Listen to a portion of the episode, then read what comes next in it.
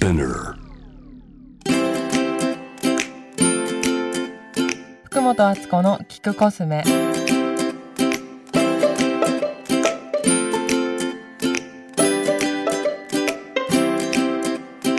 こんにちは福本敦子です。えっと今日はね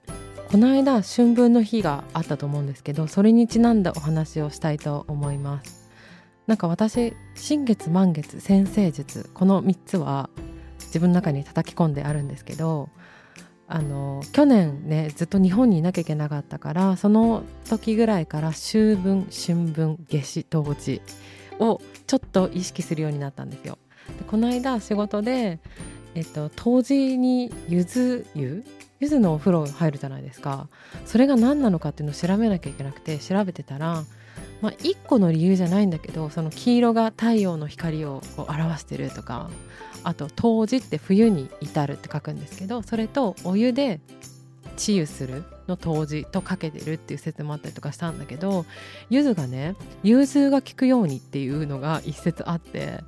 えちょっと面白いんだけどって思ってその日本の暦新月満月とかってちょっと西洋っぽいけど東洋の日本の日本とか漢方の暦の読み方とかもちょっと注目するようになったんですね。でその流れで今日は話をしたいんですけど春分の日って日中と夜の長さがほぼ一緒になる日っていう風に言われてるみたいなんですけど先生術では春分の日は正月みたいなものなんですよ。でなんでかっていうと、えっと、お羊座が始まる時だからなんですね。だからあの全部のスタートが今ここから始まりますよっていうのの考え方が春分の日で先生術だと思われています。で春ってあのいろんな新しいことが始まりますよ。新生活とか1学期とかそういう感じのイメージも多いしあと自然界でも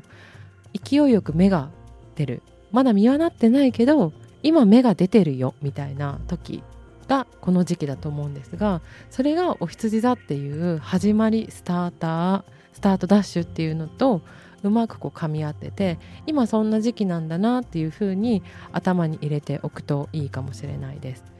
で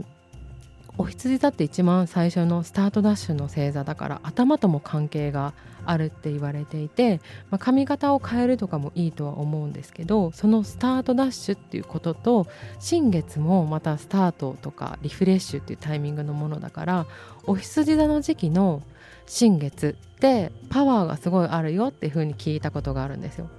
で私去年からアバンダンスエッセンスっていうのをあのちょこちょこ紹介してると思うんですけどその人に必要な豊かさをもたらされるっていうエッセンスなんですけど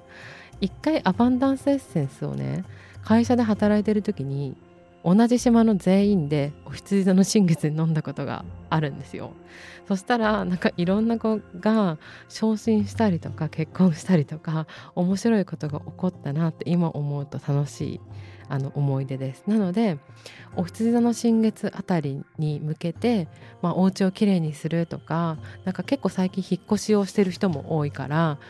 あのお家を探して新しい生活を始めるとか私は今年引っ越しはしないんですけどなんか家具とかちょっと春らしく新しくしてみようなんだかお財布とか新しくしてみようみたいなことを思ってる方は是非お羊座新月または春分の日この放送の付近に何か新しく種をまきたいことっていうのを考えるといいと思います。